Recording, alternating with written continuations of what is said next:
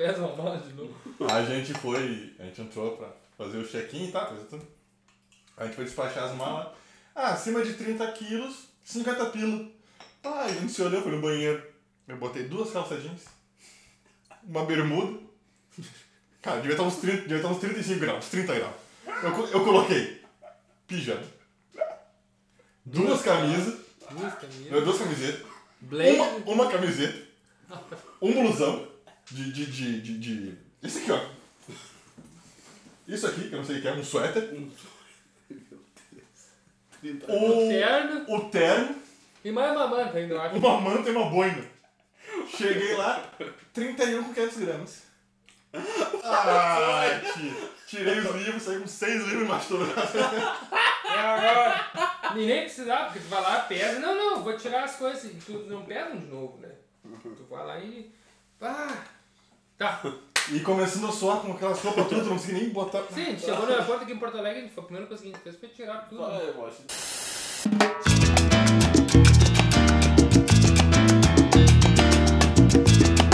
Começando então mais um podcast Chá de História. O tema de hoje, Giro Decolonial. Presente na mesa, o nosso host, Pablo Coelho, o nosso companheiro, Rafael Buzo, eu que vos falo, Michael Douglas, melhor MD, e tem uma novidade pro aqui presente. Pro É, aqui essa novidade ele ficou segurando desde antes do programa começar. Fiquei segurando, que é a partir de 1 de novembro, né? Porque tem as mensalidades, tem as... Eu tô fora do gato. Eu tô fora do gato, só pra avisar. Não. Comecei uma pós-graduação em arte e educação. Olha aí! Pô, É, Estamos especialistas É no bagulho aqui. Fazer um brinde, levanta essa tacinha de chá. Levando um tacinho de chá. Que não é taça, é xícara. É xícara, É, é. parabéns. O nobre colega merece. Tá quente. Muito Ser- bom. Servindo mais um chá, eu te passo a palavra, Pablo. Então é isso aí, ele já falou o que tinha que falar. Já demos os parabéns para essa notícia tão, tão bem recebida. Lembrar vocês uns pequenos recadinhos que a gente tem que dar, porque se a gente não der agora, a gente não vai dar depois, a gente vai esquecer. Seguinte. Contato do GAP. Siga nas nossas redes sociais no Instagram, arroba GAP Sair da Grande Noite. No Facebook, Sair da Grande Noite. O nosso site, sairdagrandenoite.com. E se quiser mandar um e-mail para nos xingar ou falar bem, é gap sair da grande noite, arroba protonmail. Não é arroba gap ou sair da grande noite nada, é arroba protonmail.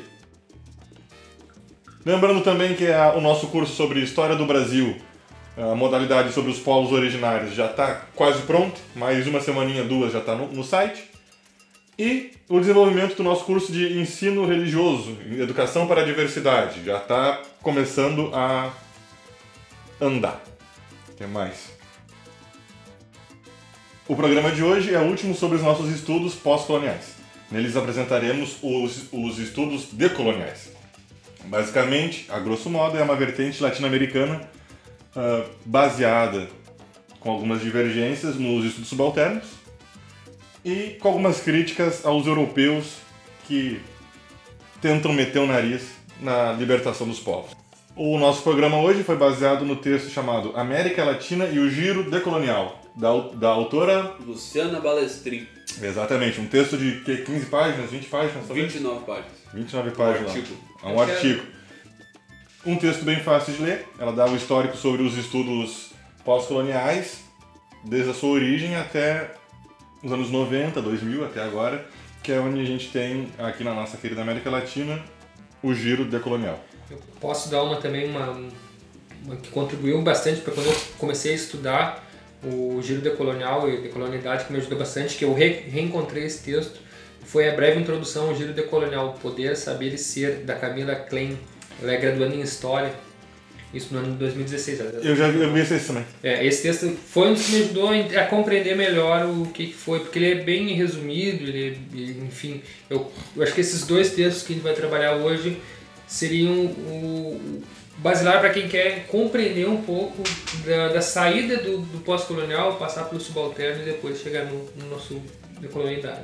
Perfeito. Então eu posso dizer que o movimento de resistência é teórico e prático, político e epistemológico, a lógica da modernidade e colonialidade. A América é o palco da invenção do racismo e o fim dos conflitos entre impérios. Agora o conflito é étnico, religioso e científico. Vamos começar o programa. Vamos dar,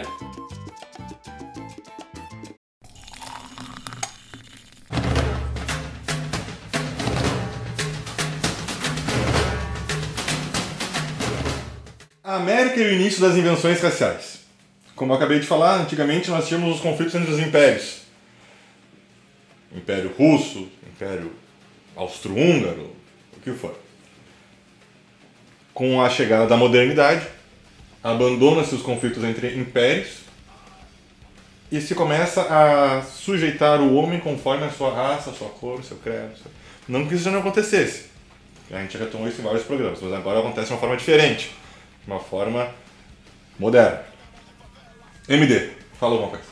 Uh, Para a gente começar a compreender o que, que é o pós-colonialismo, no caso a autora, a Balestrin, ela, ela começa numa separação do, do pós-colonialismo em dois termos, que um deles é a descolonização do terceiro mundo, quando fala em descolonização está falando do terceiro mundo, que é um conceito atribuído a países geralmente do sul, do, do globo, no caso, né?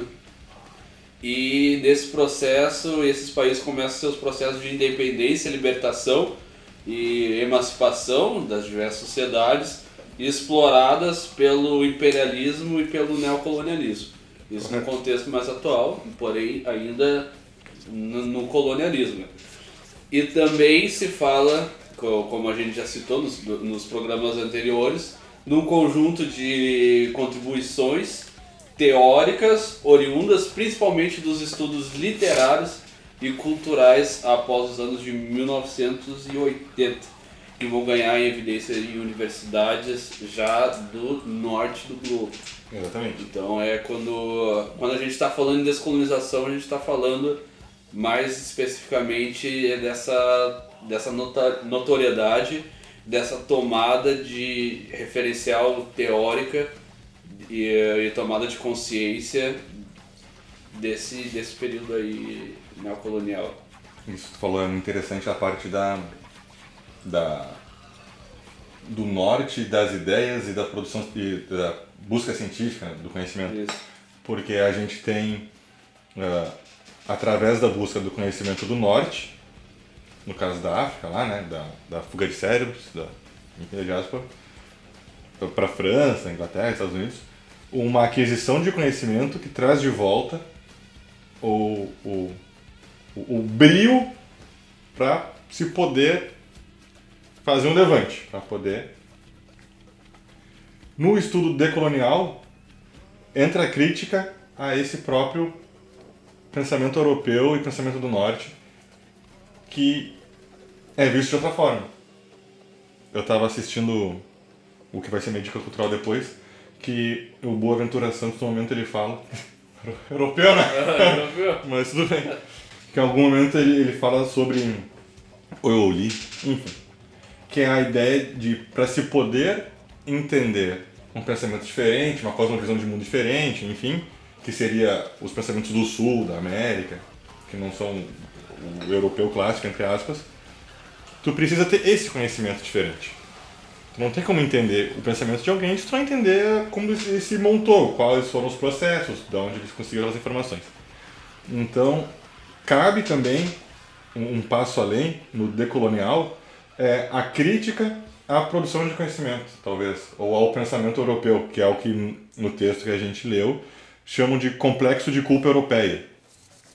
Autores brancos europeus que criticam o eurocentrismo, mas ainda pensam o mundo com seu olhar europeu que é o caso do Foucault, do Sartre, porque, é claro, eles fazem críticas ao sistema uh, opressor, mas ainda com os olhos de quem está dentro do contexto da, da, da, do privilégio do opressor. Né?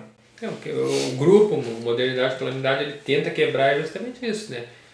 A gente quer criar um novo sistema epistemológico que não utilize autores europeus. Ah, primeiro, então, vamos só dar uma explicada do que é esse grupo de modernidade e calamidade.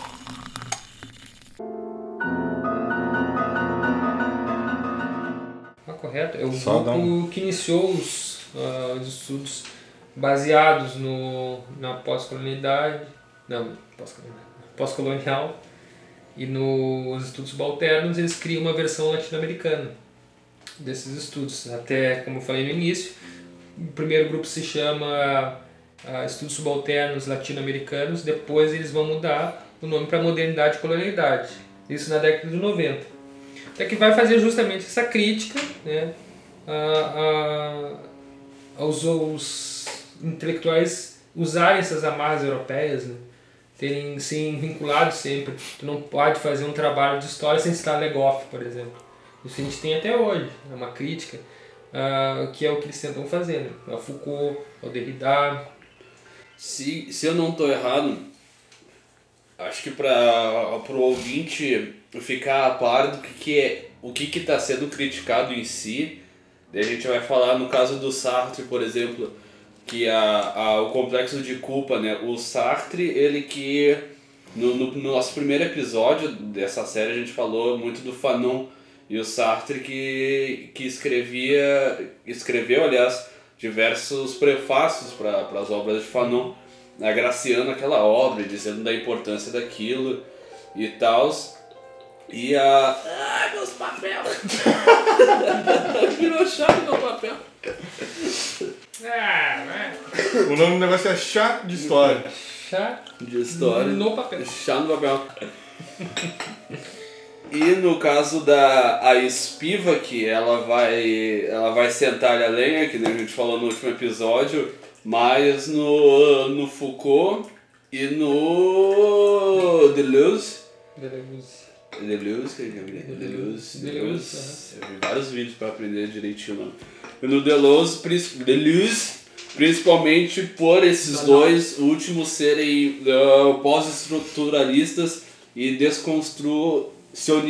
O Exato. que quer dizer isso? Apesar de que o Foucault e o Deleuze ah, serem pós-estruturalistas e criticar aquela teoria estruturalista que já existe, dentro dessa crítica, o que vai começar a aparecer? A crítica pós-estruturalista ela vai trazer um protagonista, um protagonismo para o sujeito, um sujeito que é capaz de ele vai ter o alcance da sua própria história e a construção dela e ser perceptível como um agente social. Ele vai ser algo e não mais passível à história. Ele não está agarrado à estrutura. Ele Isso. pode, ele pode ser móvel ele da- pode ser móvel. E isso a, a Spiva que ela, ela criticava muito do Foucault e do Deleuze, principalmente por causa dessa característica. Porque apesar de. Tá, se tu olhar grosso modo, realmente parece ah, o, o, o sujeito capaz de, de cuidar, entre aspas, do seu próprio destino e, e decidir e pensar sobre si, porém ele ainda está inserido na lógica eurocêntrica e na lógica liberal vigente. Então, ele ignora completamente os povos do, do norte do globo. Então. Do sul. Isso, do sul do globo. Por. Porque justamente é a lógica liberal, ela não, não tá falando da lógica do subalterno, não tá falando da lógica do, do marginalizado, não tá falando da lógica do, do colonizado. Então, essa, por isso, justamente mesmo que eles vão lá, ah, vão agraciar as obras do Fanon, vão agraciar a importância dos estudos subalternos, mesmo tendo isso, ah, não, não é suficiente porque ainda está na lógica deles, não está na, na nossa lógica. É, é a lógica do, do antropólogo, né? Tu vai estudar um povo, uma etnia, tu não consegue 100% sempre abstrair aquela, o que que é ser aquela nação porque tu não faz parte dela. E vezes tu pode, o que nesses esses intelectuais podem agraciar as obras de Fanon, podem falar das mazelas, daquilo, mas eles não eles não estão dentro do sistema que cria esse esse intelectual. né? Se a gente for pensar que a gente consegue, a gente não consegue se comunicar perfeitamente entre as línguas porque a gente não consegue pegar o, o sentido exato de uma língua para outra da palavra. Tem uma palavra que a gente consegue traduzir ela, mas a gente não consegue a gente traduz ela literalmente, mas não traduz o, conceito dela, traduz o, o, o de dentro dela. Então, basicamente, isso que eu estava falando é uma descentralização do pensamento anticolonial. Isso. E daí que entra de novo, voltando ao grupo do Modernidade e Colonialidade, que ele vai, ele vai negar essa referência, que nem tem a, existe o- uma a frase da, por exemplo, da, da Leia Gonzalez, que ela vai dizer que é, é necessário enegrecer as referências. Então, se está falando um povo negro, marginalizado, subalterno, ah, enfim, tu é necessário falar com as suas próprias fontes, dentro da sua própria realidade, porque esse ser marginalizado, negro, subalterno, ele também é detentor de um saber, de um conhecimento. Isso deve ser entrado em evidência e não mais falar com as palavras do, do europeu. E esse grupo Modernidade e Colonidade vai ser um grupo responsável por criar já diversos conceitos novos, baseados ainda dentro de conceitos europeus, porém modificados, adaptados ou acrescentados para a realidade do sul do globo. Sim. Que é, a Balestrin, no caso, ela, ela apresenta alguns, como a colonialidade do poder, como o próprio conceito de descolonização. A, a colonialidade do, poder, ela, ela, ela, fazendo uma crítica, ela parece algo meio que básico e meio que muito já batido, porque pelo texto fala ali, colonialidade do poder é o quê? É o controle de pensamento, é o controle, é, não está sobre a vida, mas o controle sobre a vida, é o controle econômico, é o controle, é basicamente a imposição e a, e a tutela do, do lugar, digamos, né? Então é, é o controle ideológico, é todas as formas de, de É, pensamento a gente pode encontrar isso aí em vários autores, em, vários, em várias teorias diferentes. A gente pode pegar desde lá do Foucault, a biopolítica, o, a necropolítica do Mbembe, e aí agora a Colonialidade do colonialidade do poder. poder. É que a colonialidade do poder ele vai fazer um imbricamento entre o poder econômico, controle da autoridade, da natureza e dos recursos naturais, de gênero e sexualidade Sim. e da subjetividade do conhecimento. E eu quero destacar bastante o de gênero e sexualidade, que, por exemplo, hoje a pauta de, sobre gênero e sexualidade é muito em voga. Daí o que, que acontece com, com os grupos que. eh, outros grupos que acabam criticando eh, o- grupos que se referem a gênero e a sexualidade. Geralmente vem aquela, aquela esquerda pós-moderna e vem dizer que grupos ah, identitários não discutem classe. O que, que é uma tremenda mentira, porque se tu fato falando de identidade, as questões de classe já estão imbricadas, já estão atribuídas àquele. Isso, isso aí, eu acho que isso aí já é uma coisa que merece um programa próprio, né? Merece programa, Porque- Paulo, mas faz parte da descolonização. A, a briga entre as esquerdas, Sim. para ver quem tem mais certo e quem tá menos errado, é, é um serviço, né? É, Bom, Beleza. isso é o, é o que discute o, o Zizek até hoje, né? O papel da esquerda, a nova esquerda, então isso aí é, um, Sim, é outro programa, é mas. gigantesco. mas e é é um- interessante até a gente trazer até as ideias do, do Zizek para fazer um programa que seria bem interessante. né? Mas se a gente for pensar, tá, o quanto de Latinoamérica a gente consegue imaginar esses pontos que tu levantou? Porque antes de, de europeu o que for, eram indígenas, enfim.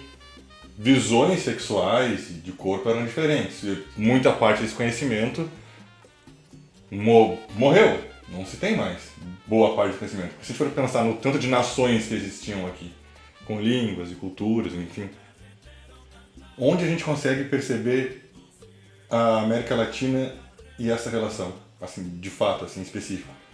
Porque, por exemplo, o Brasil está completamente fora de se ver como um, um latino-americano. O, o- o Brasil não, não, não sabe que está América Latina, né? E isso está dentro da gente. A gente, a, a gente sempre que eh, fala em América Latina, a gente pensa em falar em espanhol, a gente pensa em, em, em praia, em chocalho, em, sabe? A gente, a gente não consegue eh, lembrar que a América Latina tá na gente. A gente fala América Latina e não é como nós, parece. Sim, parece que o Brasil é a parte, né? Isso, parece que o Brasil, ele é outra coisa. Da mesma forma que os Estados Unidos pensam que é a Europa. Sim.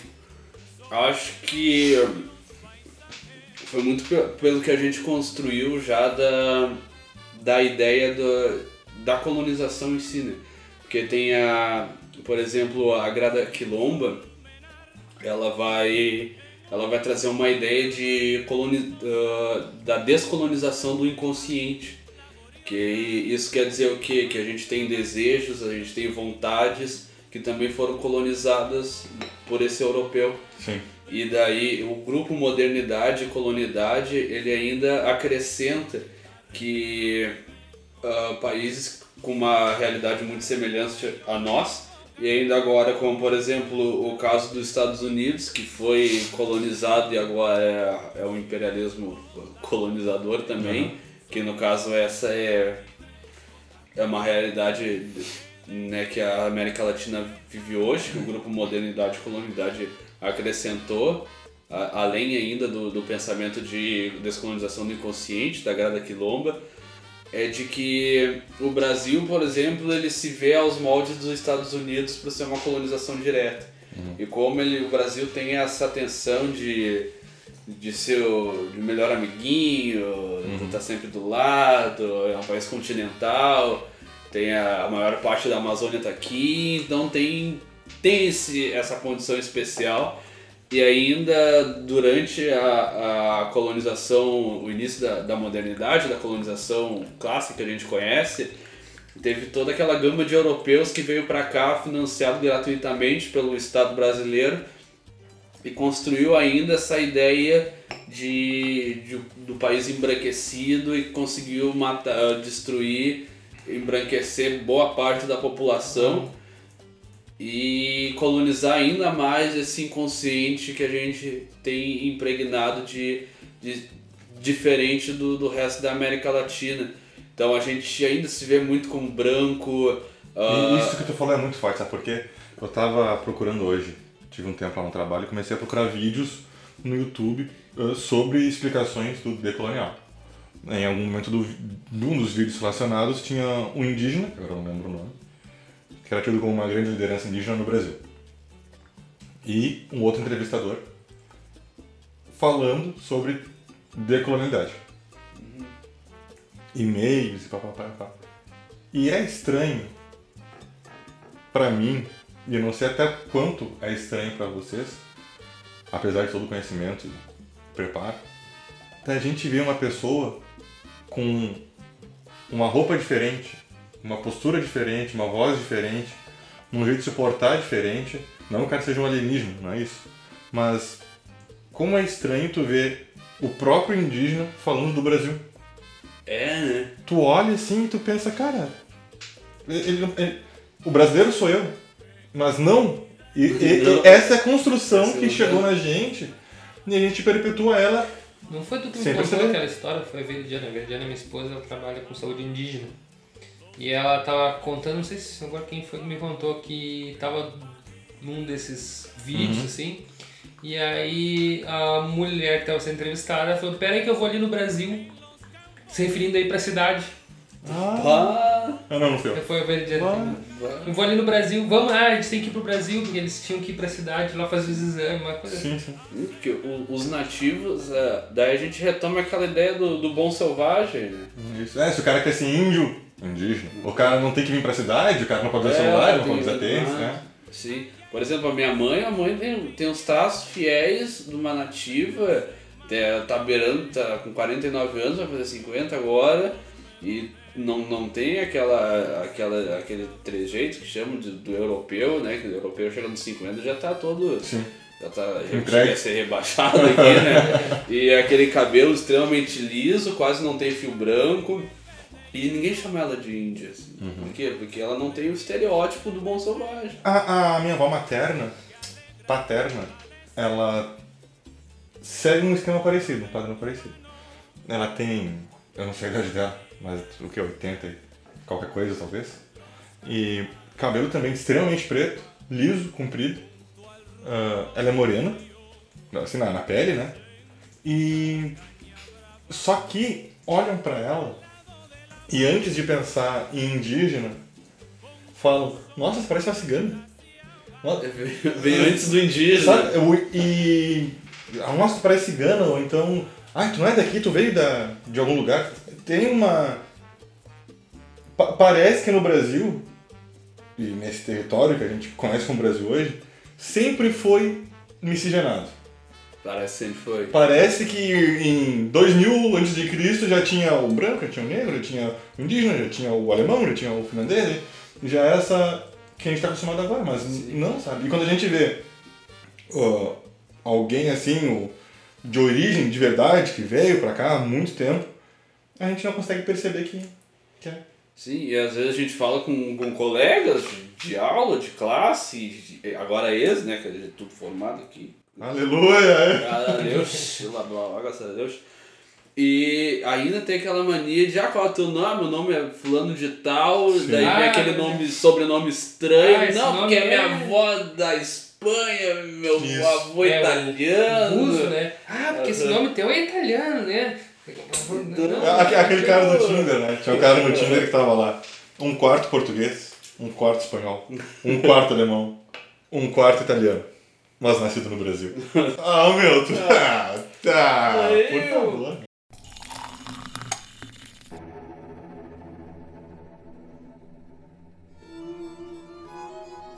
Deixa eu, deixa eu dar uma complementada nisso que vocês estão falando, da- das políticas, né?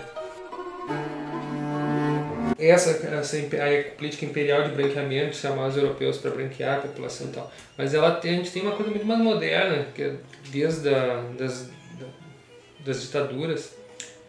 Não, vamos, vamos até voltar. Até ali Rio Branco, ali é, o, o- as primeiras repúblicas ali.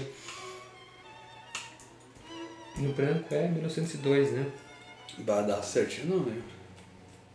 Rio Branco é o Conde do Rio Branco, parece assim. O, do De, é, o Deodoro é de 1879. Tá, eu- então voltando agora. Desde as primeiras repúblicas, o Deodoro, o Floriano Peixoto, a nossa política externa sempre foi voltada nunca para a América Latina. Ela poucas vezes deu-se a entender que ia ser um comércio mais latino, mas ela sempre deu prioridade para os Estados Unidos. E assim a gente vai até a, a era do Lula, do começa um pouquinho ali com o João Goulart, ele tenta fazer um, um o Jânio Quadros, ele também voltou, era voltado para a América, mas a nossa política externa sempre foi encarada como um, um, um primeiro mundo. Então ela sempre considerou já de terceiro mundo a América Latina, né? um comércio não muito valorizado, que não tinha grandes perspectivas. Eram firmados acordos com a Argentina, sempre tinha aquela desconfiança com a Argentina desde a Guerra do Paraguai, Sim. mas quando se se criava uma, uma perspectiva de fazer uma relação mais estreita com a Argentina, se criava um, ah, aparecia uma outra proposta americana. É que também com a Argentina a gente sempre tem esse negócio da, dos dois maiores países daqui, né? Os dois querendo ser o dono da, do espaço, os dois querendo. É, isso, isso é mais lenda do que na, quando, nas cadeiras de, de relações internacionais que eu estava fazendo. Ah, era muito interessante estudar essa parte, foi uma parte que, eu me- que eu gostei bastante, até para entender por que, que a gente tem essa, essa questão com a Argentina. E são questões assim de desconfiança mesmo. O Brasil queria teve a revolta da Armada, que ele acabou perdendo navios, eles tinham que comprar mais. Então a Argentina via isso como uma. Ó, o Brasil está se armando, então tem que se cuidar. Quando teve a Guerra do Paraguai, ele, o Argentina achou que o Brasil estava interessado na zona do Chaco. Então era sempre umas questões assim, sabe? Teve também na ONU também, o, o Brasil perdeu um voto da Argentina.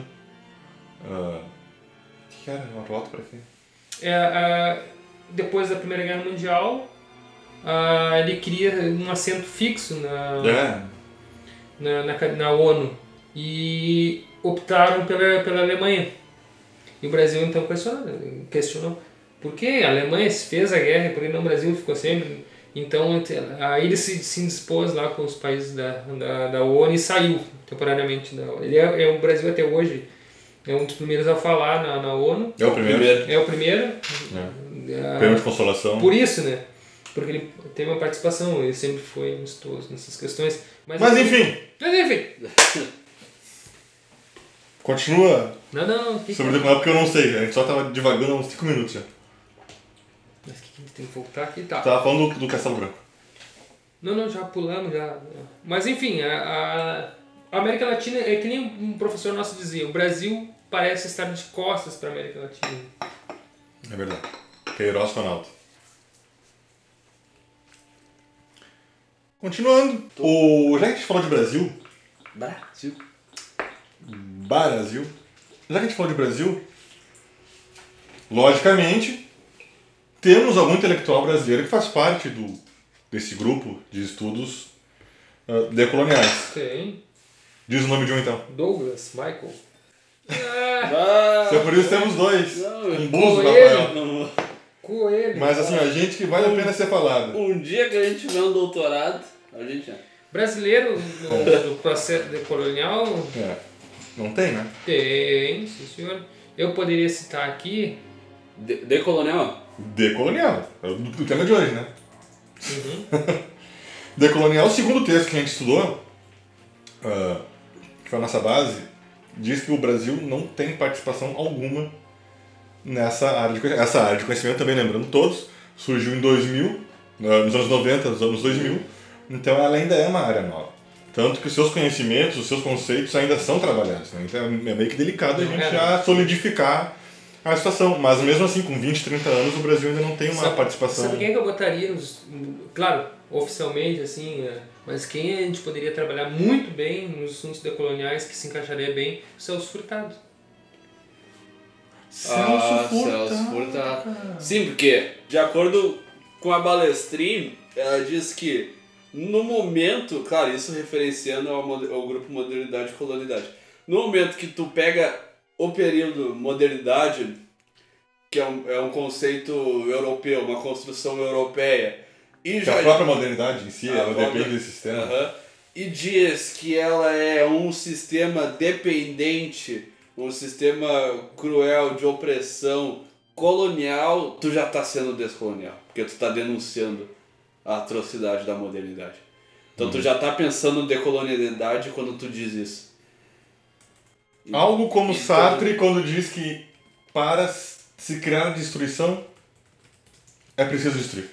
É preciso dizer.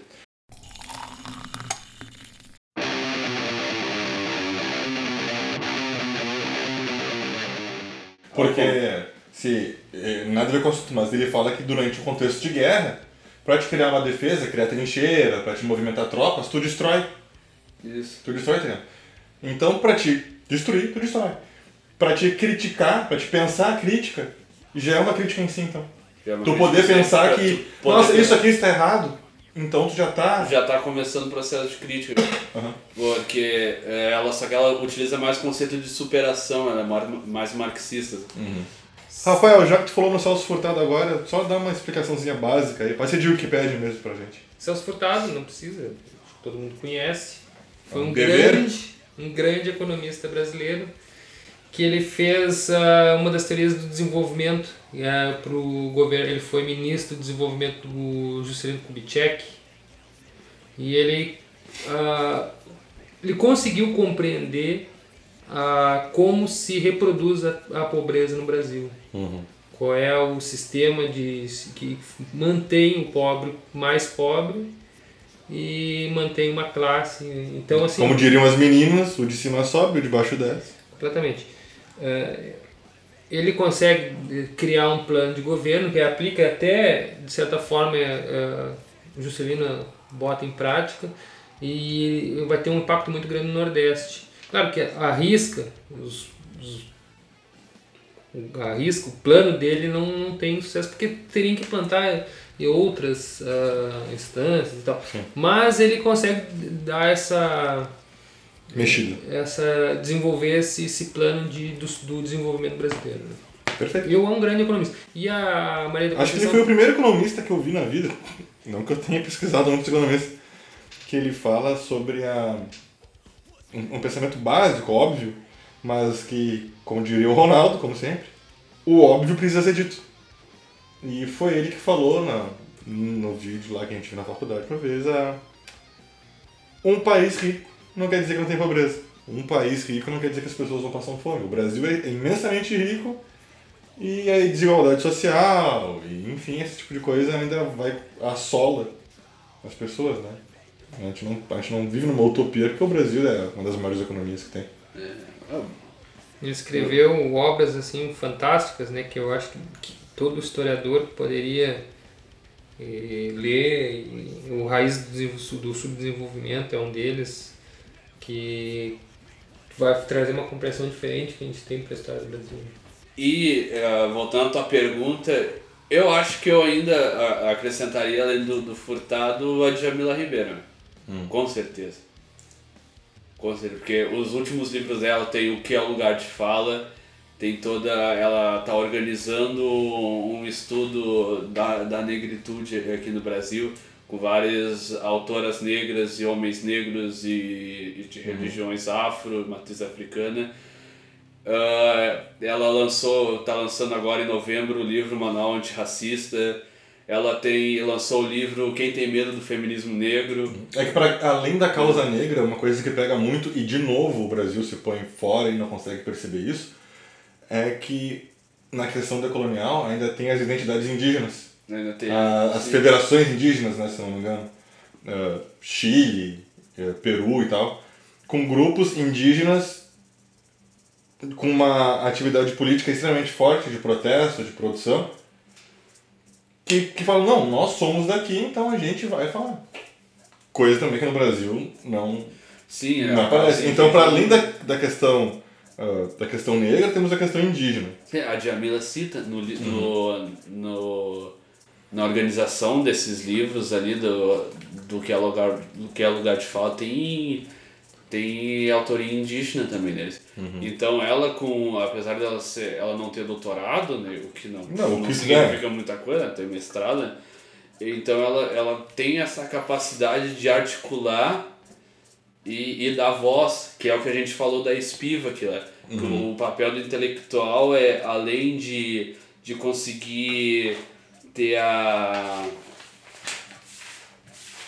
Do, o intelectual, além de ter a, a interceder ao, ao subalterno, ele tem que garantir voz e garantir quem o escute.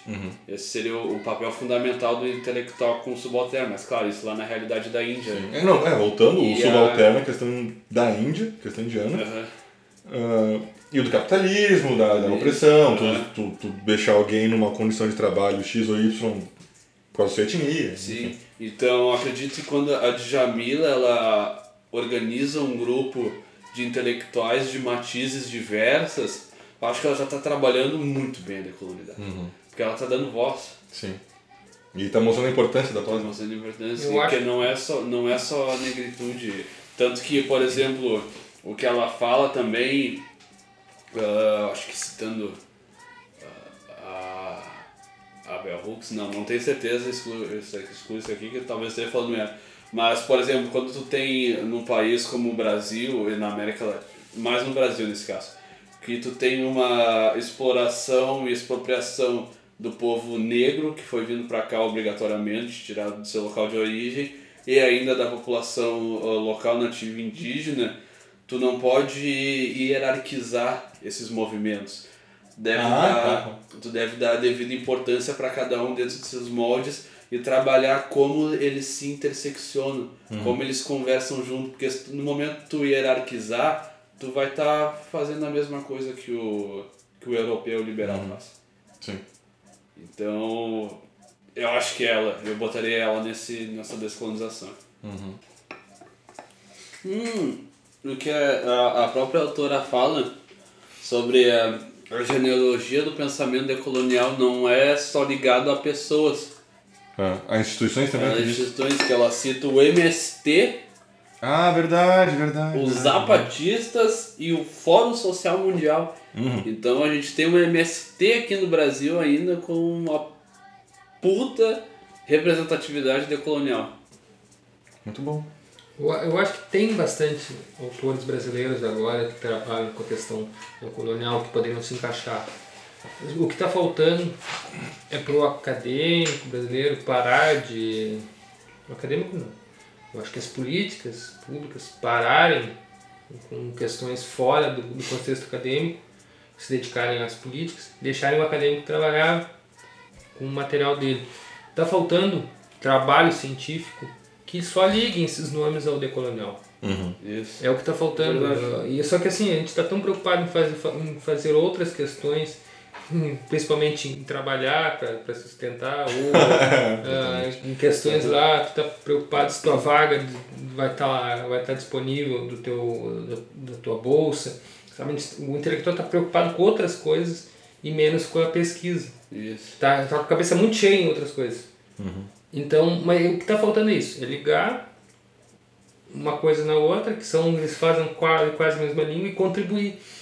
Uh, o Deves Valdez, o, o chileno, Deves Valdez, ele fala da, da circulação de ideias. Tantos autores argentinos, chilenos, enfim, que falam decolonial, se ligam muito bem com o brasileiro. Está faltando só no Brasil a gente... Não, pera aí, vamos trabalhar, vamos baixar a cabeça, vamos fazer uma coisa séria aqui. E compilar isso aí. Um acadêmico, pode até ter já algum acadêmico que esteja fazendo isso. Só que a gente não está vendo porque a gente está preocupado com outras questões. Que para além desse movimento, desse grupo, desse pensamento, não desse pensamento, mas dessa organização para Latinoamérica, se ainda é recente, 20, 20 e poucos anos, 30, che- essa ideia ela é mais difícil de ser digerida para o brasileiro. Para o brasileiro, que eu digo para a nação. Né? Então, acredito eu que sim, pode ainda estar. Só que da mesma forma que há 20, 30 anos atrás esse movimento estava começando a se organizar, talvez agora que venha se começar a organizar por perceber essa proximidade entre os assuntos. Né? Porque uma das barreiras principais é a língua. Não que o espanhol seja absolutamente difícil pra gente, mas conseguir relacionar os pensamentos justamente... Pô, é, todo mundo aqui, pela nossa criação, e pela, pelo menos a maioria, sempre pe- pensou que o inglês é mais fácil que o, que o espanhol. Porque a gente sempre viu filme em inglês, ouve música em inglês. Ah, parabéns pra você no colégio, às vezes é o Happy Birthday. Tem, então o inglês é muito mais presente na nossa cultura. Talvez isso seja uma, um- uma das coisas que nos ajuda a nos deslocar da, da América Latina. É, é justamente isso que a gente estava falando. A nossa política sempre foi Sim. voltada pro, pro American Way of Life do que pro, pro, pra gente saber aqui que, que quem é o presidente da Argentina. É o, Sim, sim, É, sabe, entendeu? A gente sabe lá, se bobear, a gente sabe a escalação da, da liga lá americana de, de basquete, da NBA lá, mas não conhece aqui quem é o. quem foi o. quem é o Nicolás Maduro, ou quem foi o, o Chaves. Um amigo meu tá no Canadá e me O. Chaves, o Chaves eu digo presidente, não, Não, o Chaves todo mundo não o. Xperita. né? Um amigo meu tá morando no Canadá, ele disse que agora, pra datar o programa, teve derramamento de óleo. O óleo tá chegando na bacia, da bacia, no, no, no- na... Qual é que é o nome onde tem areia? É na costa, isso. Na costa da Bahia, se não me engano, né? Isso, ah, todo o Nordeste são, são, são vários ah, pontos do Nordeste, desde lá do. E um amigo meu, que né, tá morando fora, ele disse que lá assim, tá, mas como é que veio o petróleo lá da Venezuela e caiu no Brasil? Ah, Venezuela, né? Venezuela, Brasil, é perto. Não, mas é petróleo. Daí ah, ele falou, não, mas qual o problema? Não, porque como é que vai vir boiando lá do Oriente Médio o óleo? A associação né, do, do Oriente Médio é petróleo e o deslocamento, a gente tem quase esse deslocamento. É que nem no colégio quando a gente aprende que a África, que o Egito fica na África. Eu, eu lembro quando me falaram que o Egito fica na África, eu pensei, mas meu Deus, como assim? Porque sempre foi ensinado a parte. Só, É. pra, só pra situar bem, que esse caso é meio polêmico, né? Polêmico pra mídia, não no sentido acadêmico. Que hoje é dia 18 de outubro e não se tem certeza se o petróleo é da, da Venezuela. Bah, eu, eu li, eu, eu- tem uma, uma reportagem aqui que estava dizendo eles, eles analisaram e viram de onde que é. Claro, as, as primeiras análises Ah, os caras fizeram É, uma engenharia reversa do negócio. Eles, né? eles De têm que a saiu maré, claro. confirmando da onde que é. Eles disseram aqui, mas eu não li a reportagem. 700 quilômetros pra dentro. da- Ah, eu vi também isso aí menos. Mas o que, o que pode. O que, o que, que o atual presidente. É difícil dizer isso. É É difícil. difícil. O que, que é? Ele disse que foi criminoso. Um barquinho chegou lá e abriu Aham. só pra. Bom, Enfim. Tinha, tinha uns- uns barril da Shell lá. né? Bom, Não. é mais ou menos isso. É da Shell. da Shell. É da Shell. Só se os americanos chegarem lá, vamos sacar esse otário aí. mano. Nossa, a Venezuela não, não é mais comunista agora, virou capitalista.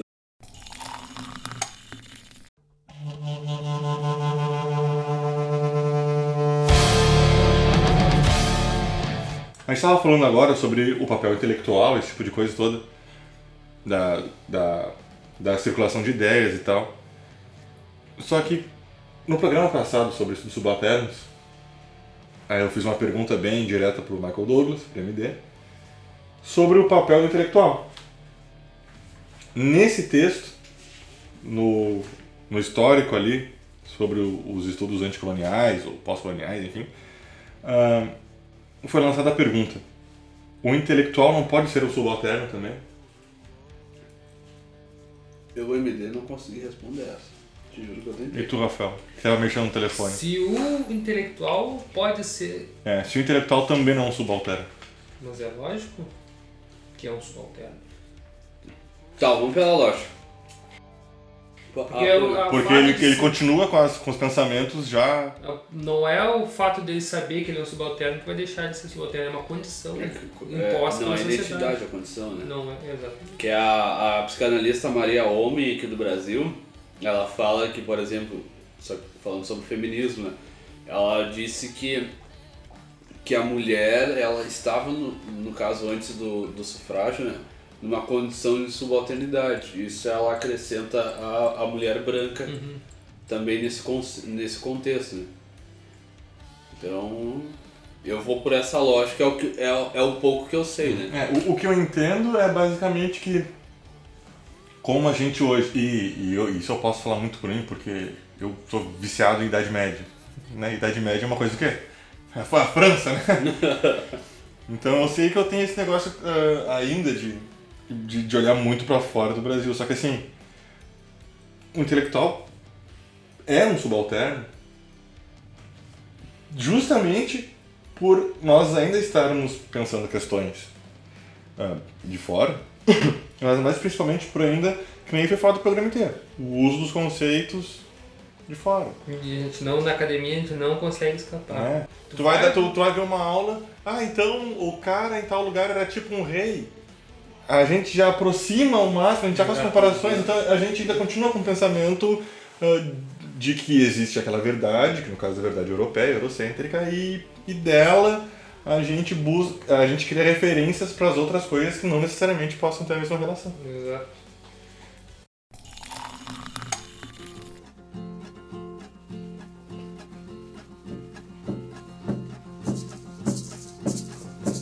Epistemologia do Sul.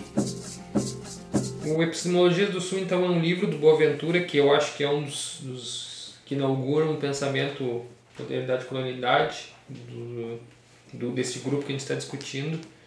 E ele traz, é um livro onde ele traz ah, essa, essa visão,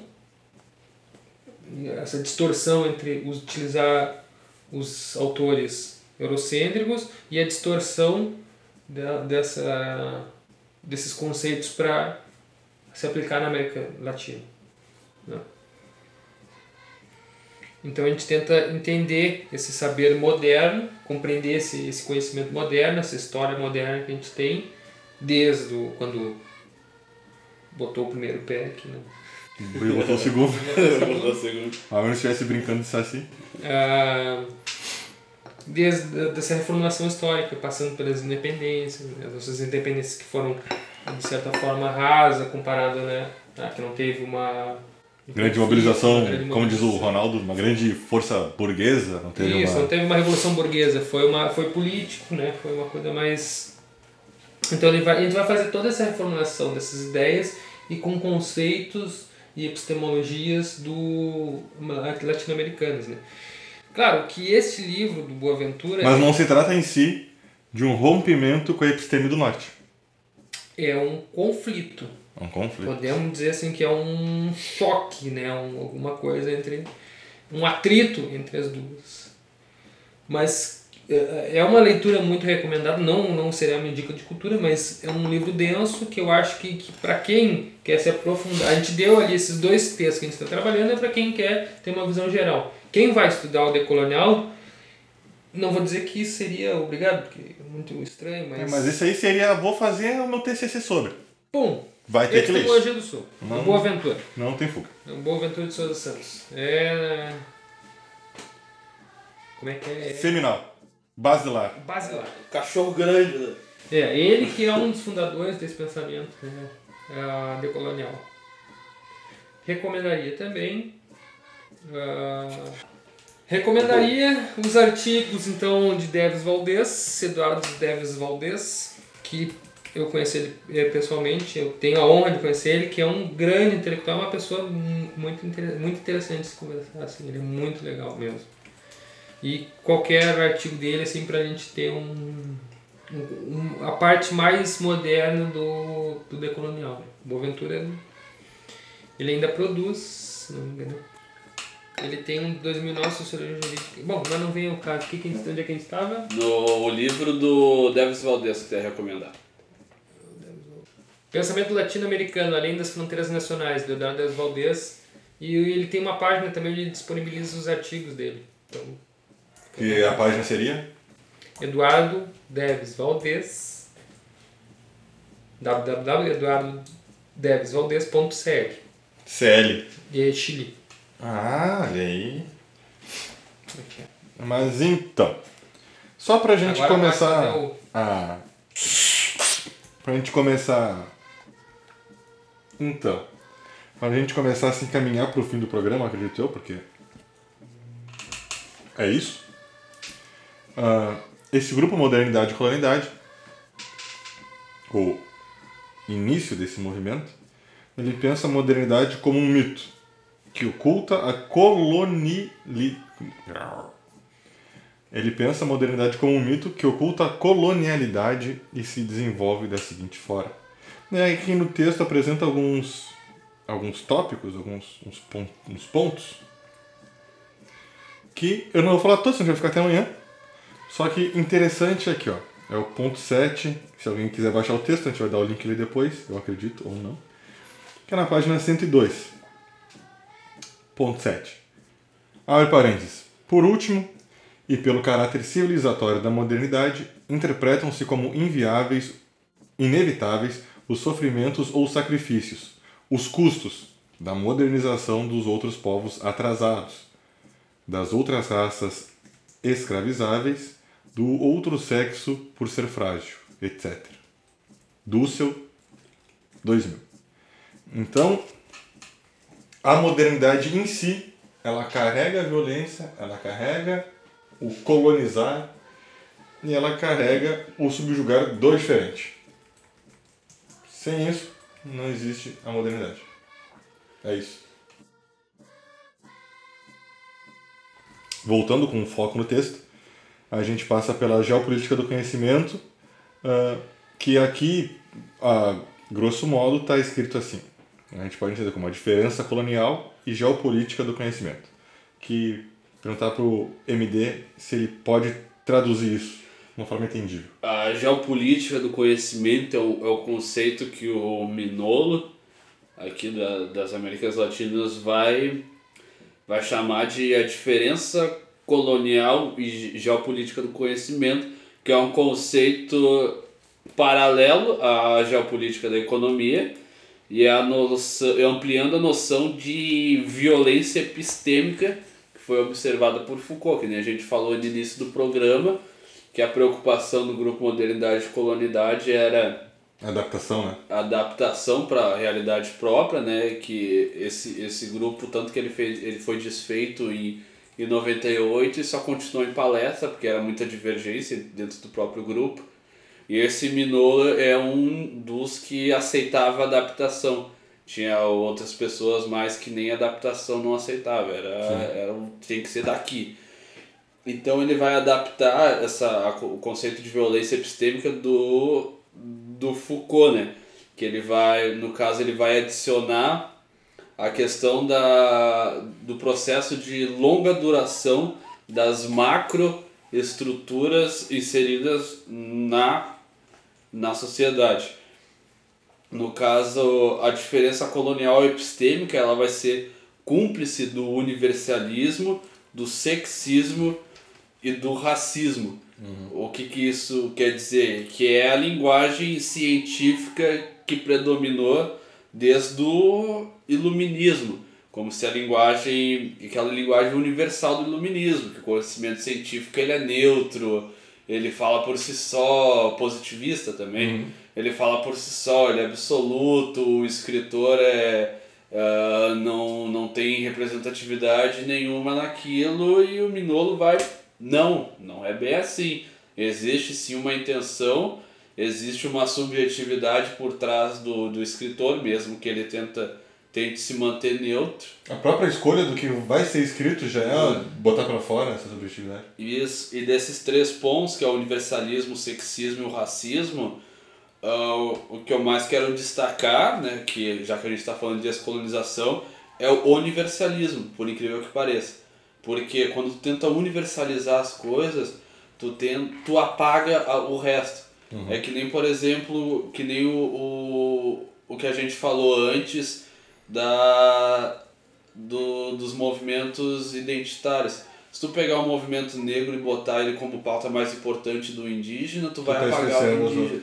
Da Então- mesma forma que foi apagado o conhecimento. isso, então tu não pode universalizar, tu tem que. Olha, tu é outro. Olha, tu também é outro, mas reconhecer esse outro não como o europeu faz do, do diferente exótico, ah, que deve ser conhecido daquele jeito, ou ali até sexual, né? Aquele sexismo. Mas esse outro de que existe uma outra representatividade, existe um outro local, existe outras reivindicações que por mais que sejam parecidas, se, eh, são singulares por, porque tem diferentes pessoas.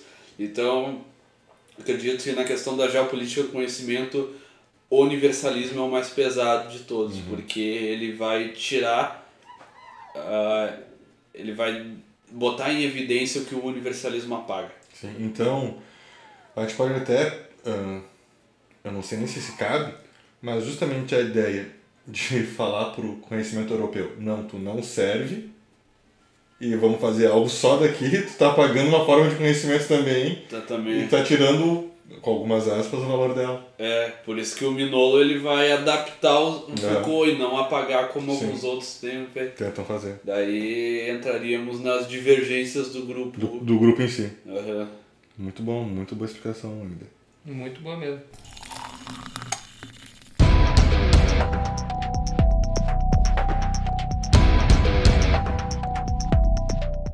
Então, pessoal, basicamente o tema é esse, ele está apresentado. É, a gente falou um pouquinho menos e, e divagou mais em outros assuntos, porque infelizmente é um tema que vai se repetir. Né? Como a gente já vem em alguns programas traçando esses, essas, essa, essa ideia de libertação, essa ideia pós-colonial, a gente sempre vai cair na questão da opressão, na questão da raça, na questão da, da cultura. Então, Pra gente não ficar chovendo no molhado, a gente cortou algumas partes. o que é um problema, porque isso a gente acaba não citando mais autores. Então a gente vai deixar relacionado o nosso texto base, que tem as, as referências, os autores todos, que é o América Latina e o Giro Decolonial. Ahn, e, e é isso. Queria agregar que ah, Tem um- a gente não acabou, a gente acabou omitindo autores e também áreas do conhecimento. Ah, sim. Por exemplo, a economia seria um ponto muito forte que a gente poderia falar e a gente é incapaz de falar. Exatamente, é. ah, lem- de novo, lembrando sempre, uma coisa que eu comentei agora com os guris, a gente ia até colocar na abertura, mas não vai mais não colocar agora que fica mais orgânico. Ah, o GAP, o GAP, ele é um grupo de pessoas que quer a produção do conhecimento.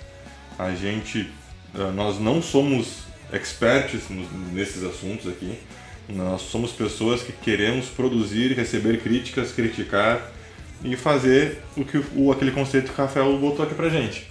A transição de ideias, o deslocamento de ideias, fazer movimentar um pouco. Tá tudo muito parado, a, a nossa situação política exige uma, uma, uma união, uma conversa, um, um passo acadêmico, alguma coisa tem que ser feita para mudar a nossa realidade. Não quero aqui ficar dando uma de utópico, então eu vou parar de falar.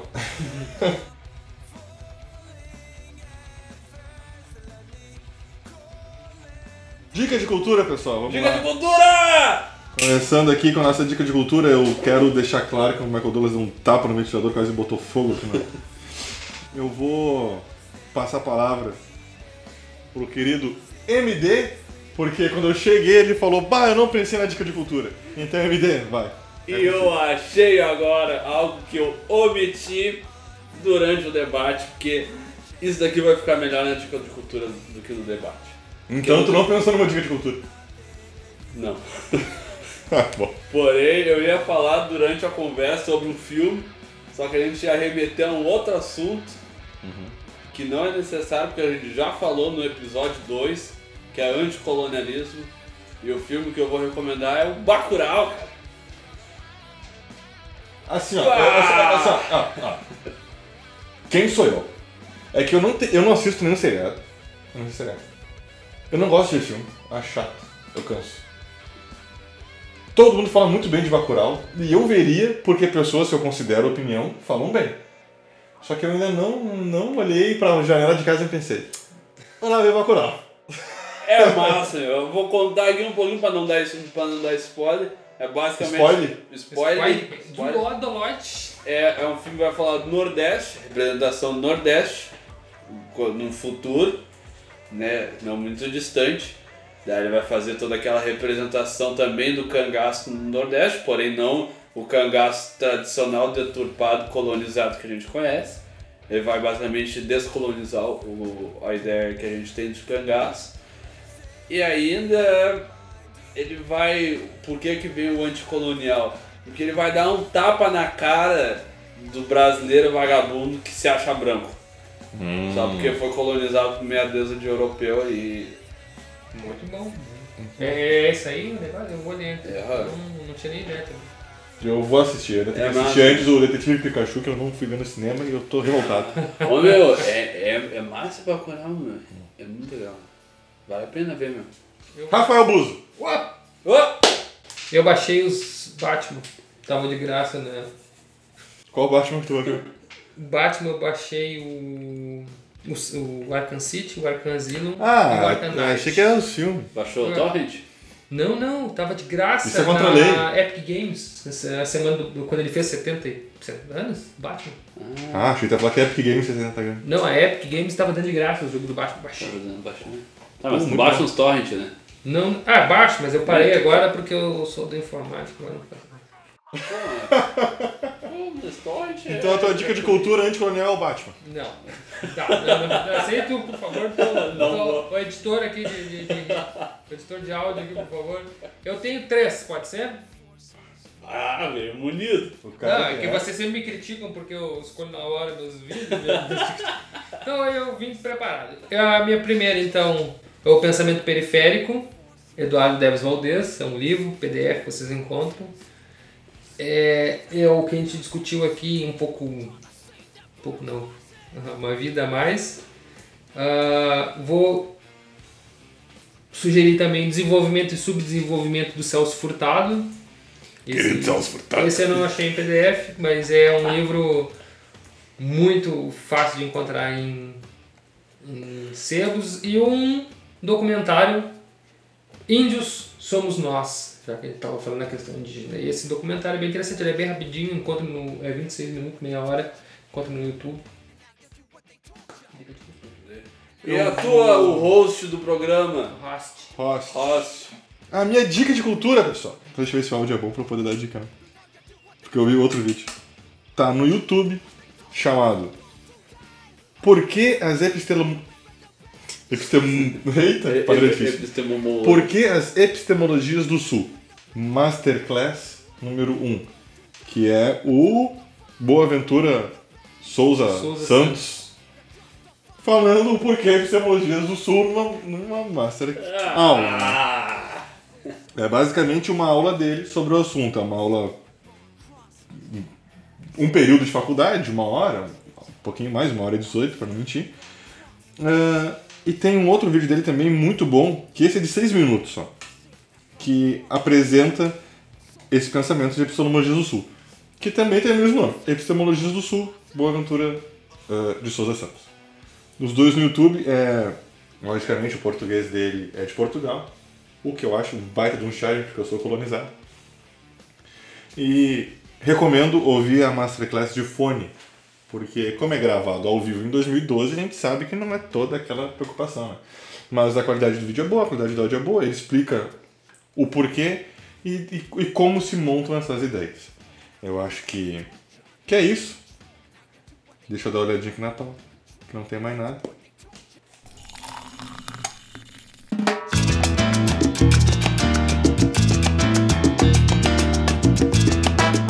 Então, pessoal, obrigado a todos que nos ouviram. Pedir desculpa pela repetição do tema para quem cansou. Falar de nada para quem gostou. E é isso. Semana que vem, ou não, estaremos de volta com outro assunto. Nosso próximo tema, dando um gostinho aqui, é. É o que mesmo, é É ver. feminismo, não é? É, feminicídio. Feminicídio. Feminicídio. Nós teremos duas convidadas. Teremos a Carol, Fernandes Carol Fernandes, dos Santos. dos Santos. Eu não sei Ela, qual que ela gosta de usar. ela vem do Direito. E a nossa amiga Jéssica Gomes. Não que a Carol não seja amiga, né? É, não. É, ah, mas a nossa ex-colega Jéssica Gomes, também atual URGS. Então é isso. Bom dia, boa tarde, boa noite e até a próxima. Dale!